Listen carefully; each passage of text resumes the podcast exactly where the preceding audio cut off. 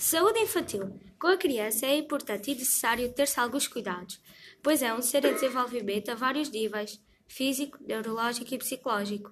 Cabe aos pais ou a quem vive com ela proporcionar-lhe uma alimentação variada, completa e equilibrada, à base de fruta, legumes, carne, peixe, ovos, que contenha todos os nutrientes, vitaminas, proteínas, gorduras, hidratos de carbono, sais minerais, água e fibras, evitando problemas de saúde que possam surgir e proporcionando-lhe energia todo o dia.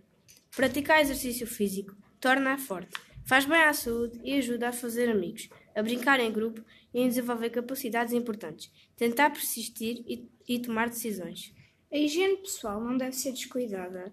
Deve lavar os dentes todos os dias, se possível três vezes, e tomar banho frequentemente, para estar limpa e cheirosa. O mesmo se passa com a higiene social. Esta necessita de uma casa onde possa fazer todas as suas atividades e também tem direito à educação, pois precisa de desenvolver as suas capacidades cognitivas. Deve ir regularmente ao pediatra, médico das crianças, de forma a acompanhar o seu crescimento e a prevenir ou curar alguma doença.